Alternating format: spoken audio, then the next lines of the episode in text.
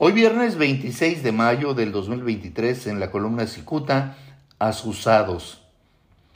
Convencido que además del Ejecutivo, los dos poderes de la Unión restantes no deben existir, el presidente de México, Andrés Manuel López Obrador, parece decidido a deshacerse de la Suprema Corte de Justicia de la Nación. Y es que en las últimas semanas han arreciado las críticas presidenciales en contra de la Suprema Corte y de sus ministros.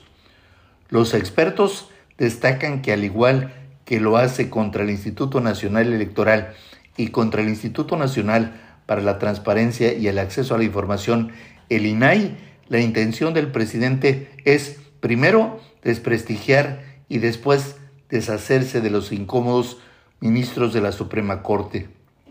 Destaca que el presidente acusa a los ministros de ganar mucho dinero, aunque no cuestiona el sentido de sus fallos.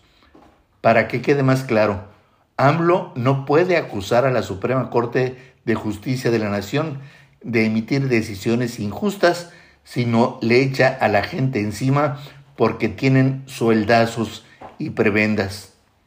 El periodista Rafael Cardona dice que está claro que el presidente quiere que los poderes judicial y legislativo acaten sus decisiones sin chistar. Respecto al Poder Legislativo, el presidente ya inició con su promesa de implementar el Plan C, que se traduce en una invitación a los votantes para que en la elección del año próximo sufraguen totalmente por Morena.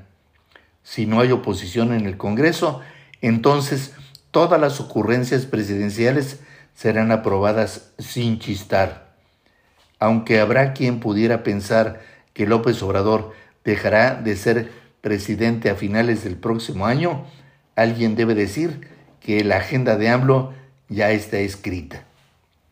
Muchas gracias, les saluda Jaime Flores.